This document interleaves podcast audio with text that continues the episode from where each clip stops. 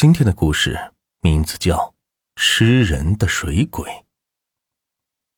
在柳花村外有一条柳花河，柳花河如蜿蜒一般在森林里面浮天直上。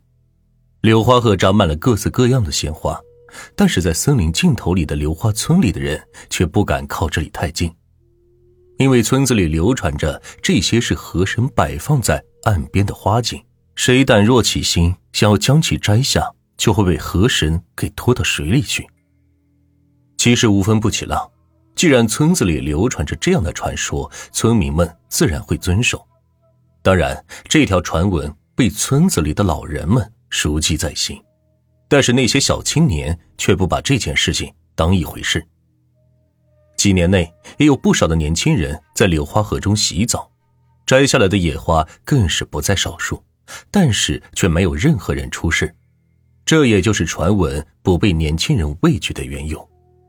超，咱们要不要去外面洗澡？你看这天热的。刘峰对着躺在树下不断扇着热风的张超问道。此时正值夏天，天上的太阳照在皮肤上面，火辣辣的。很多上了年纪的老人们都坐在自己的家中乘凉。但是张超他们几个人实在受不了家中那闷热的天气，便聚集到村口的大槐树下乘凉。虽然在树荫下不被太阳直接晒到，但是充斥在空气中的热风却不断的洗涤着他们的身体。我不太想去了，听说最近的几天流花河里不太平，你忘记半个月前死在河里的杨小雨了吗？张超听到刘峰提议去河里洗澡。便摇着头，直说不去。哼，你怕什么？你胖爷我在这儿，还能让你被鬼拉走不成？听刘芬说完后，起身就准备朝河边走去。等到张小胖刚站起来，见到旁边的刘芬不愿意去，便拉着他的胳膊站了起来，说：“哎，好吧。”刘峰被张小胖从地上拉起来后，便非常不情愿地说。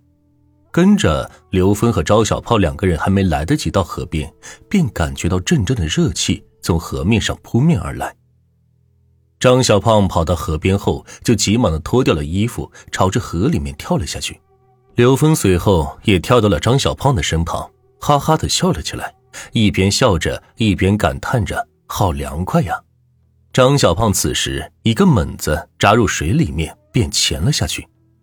刘峰在河面上漂浮着，不断的让张超下来，但是张超听到刘峰的话后，摇了摇头，表示自己不下去了。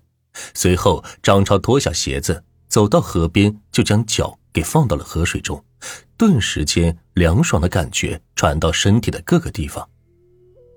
其实张超并不是不想下河游泳，而是因为他不敢跳到河里。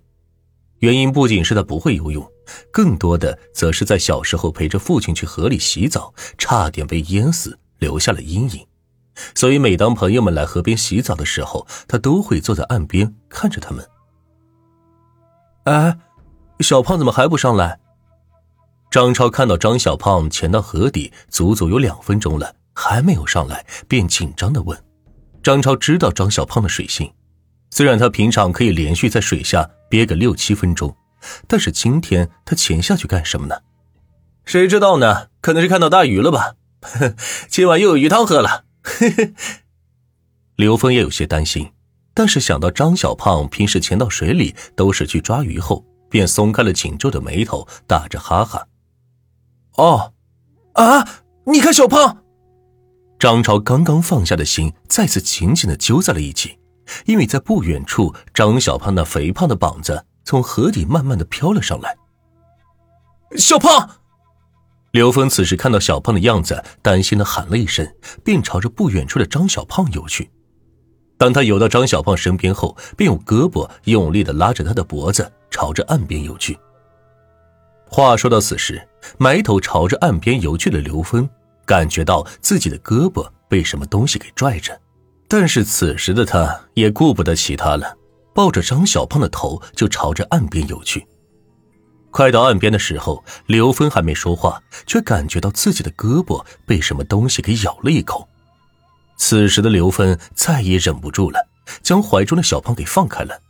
还不等他转过身子，就感觉到身后的河面一阵沸腾，随后破骂的声音在后面响起：“啊，刘峰，我快被你憋死了！”张小胖此时肥胖的身子浮在水面，指着刘峰的脸直骂：“啊，小胖，你不是溺水了吗？”刘峰看到在自己身前正在骂着自己的张小胖，非常的奇怪，不禁问道：“溺水？你胖爷我像是溺水的人吗？鱼跑了，哎，都怪你！”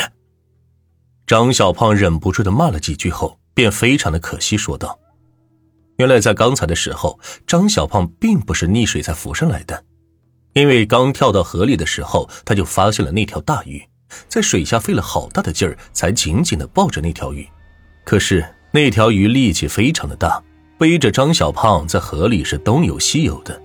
就在张小胖觉得自己呼吸非常困难后，便准备松开，可是这个时候大鱼也没了力气，被张小胖抱着慢慢的浮了起来。张小胖刚刚浮出水面，打算换一下手招呼河里的刘峰帮忙。可是刘峰过来后，二话不说就拉着张小胖的脖子朝着岸边游去。张小胖被刘峰拉得非常的被动，浑身都失去了力气，而那条大鱼也趁机跑了。啊，大鱼过来了！张超看着漂在水中的张小胖。正准备调戏他几句的时候，就看到朝着水中两人游来的大鱼，是大声喊道：“啊，就是他！刘芬，快抓住他！”张小胖看到朝着远处刘峰游去的大鱼，便朝着他喊道：“哎，好嘞！哎呦！”刘峰看到朝着自己游来的鱼鳍，便答应后，看到已经游在自己身边，便准备伸手去抓。可是那条鱼鳍快到刘峰身边的时候，突然的潜到了水中。随后刘峰惨叫起来，身下的水中不断的飘出血红色的血液。啊，刘峰，你怎么了？张小胖看到刘峰身下的血迹，担心的问，随后就朝着刘峰游过去。啊，小胖，你快回来，快回来！张超站在岸上。看到在水底下朝着张小胖游去的黑影，惊恐的喊道：“因为那并不是一条鱼，要说的话，那仿佛是一个人。”可惜一切都晚了。张小胖不管不顾的游到了刘芬的身边，就想要将他拖走。可是就在这个时候，水下的那个黑影突然浮了上来，对着水里的两人是直呲牙。这哪里是大鱼呀？这分明是一只猴子，而猴子的背上却长着一个鱼鳍一般的东西。慢慢的，张小胖想起了父亲对自己说过的水鬼，可不就是长这个样子吗？啊！张超，快回去叫人！张小胖此时看着自己身前的水鬼，便朝着他游去，后紧紧的抱着他。只见水鬼猴子锋利的牙齿咬在张小胖的肩头后，鲜血便染红了河水。此时的张超害怕极了，听到张小胖的话后，才反应过来，就朝着村子里跑去。只是在河中的刘芬只能无助的漂在水上惨叫着，而张小胖则在水鬼猴子的后面抱着他的脖子，死不松手。张超想到两个人的生死全在自己的身上，便不由得加速朝着村子里跑去。刚来到村口，看到一群人从田地里做农回来的大人们，张超跑过去拉着他们。不断喘着粗气的张超刚刚将事情讲完，便看到一部分大人面带惧色的朝着后面退了几步，但是大多数的人听到后就跟着张超朝着流花河跑去。跑到地方的张超便虚弱的倒在地上，而那些带着锄头跑到河边后，只发现趴在岸边只剩下上半身的张小胖，而刘芬却没有见到。那群大人们看到张小胖的惨样，也不敢下河去搜索，只能无奈之下带着已经死去的张小胖的尸体回到了村子里安葬。从那以后，村子里流传着流花河的恐怖传说。而关于村子里赖以生存的流花河的恐怖传闻，村子里的所有人都是谈之色变，因为当初张小胖的尸体，村子里的许多人都看到了。